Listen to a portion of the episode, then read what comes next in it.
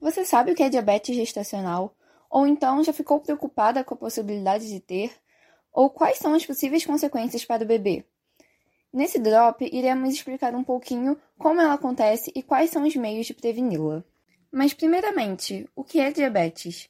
Diabetes, então, é uma doença que ocorre quando o corpo não consegue captar a quantidade necessária de glicose para dentro das células, fazendo com que a pessoa fique com os níveis de glicose sempre altos no sangue.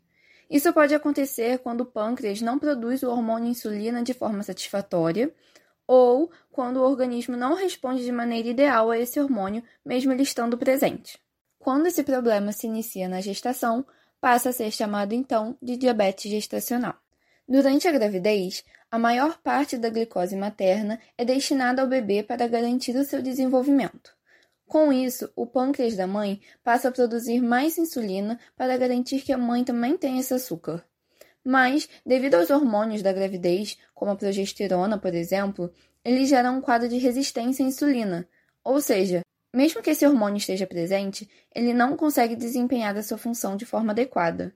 Esse processo é um processo natural da gravidez, mas em mulheres com predisposição a diabetes, fatores associados à má alimentação, obesidade e sedentarismo, por exemplo, esse processo pode levar a uma diabetes gestacional. Em média, 7% de todas as gestações estão associadas a esta complicação, resultando em mais de 200 mil casos por ano.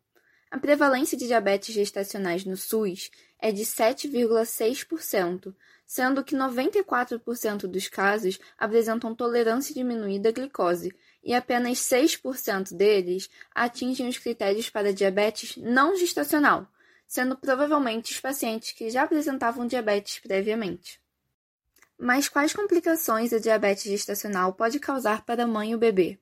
Então, a principal delas é a macrosomia fetal, que é quando o bebê nasce maior que o normal, ou seja, acima de 4 quilos.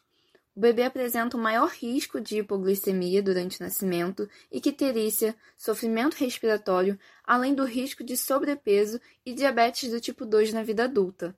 Já a mãe não tratada, ela tem o risco de parto prematuro, incidência de pré-eclâmpsia e riscos de diabetes do tipo 2 posterior à gestação no período de 10 a 20 anos.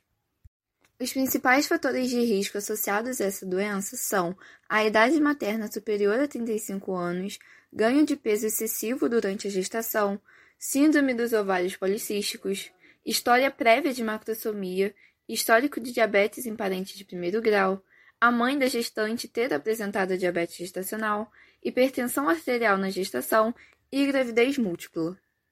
Felizmente, a maioria das gestantes com essa doença conseguem controlar os níveis de glicose com dieta e exercícios físicos. Ambos são personalizados para cada gestante.